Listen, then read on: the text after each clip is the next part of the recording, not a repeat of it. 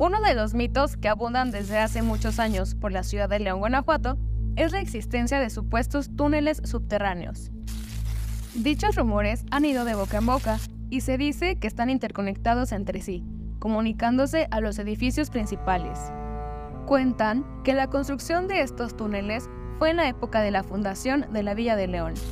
Se cree que se construyeron con la finalidad de que los personajes importantes se resguardaran de los ataques de los nativos chichimecas. También se dice que en la época cristera algunos defensores de la fe utilizaban los túneles para dar misas clandestinas y tener una manera de escapar del lugar en casos de emergencias.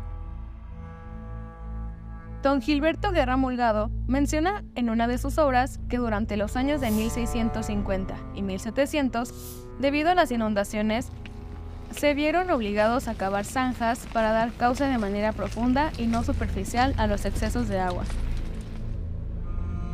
Se dice que estos túneles unen el antiguo convento franciscano con la parroquia, el Hotel México, la catedral y la casa de Rochelle y Rufo. Debido a todos los rumores que las personas estaban difundiendo, las autoridades optaron por cerrar los túneles. ¿Y para ti, cuál es la verdad detrás de la historia?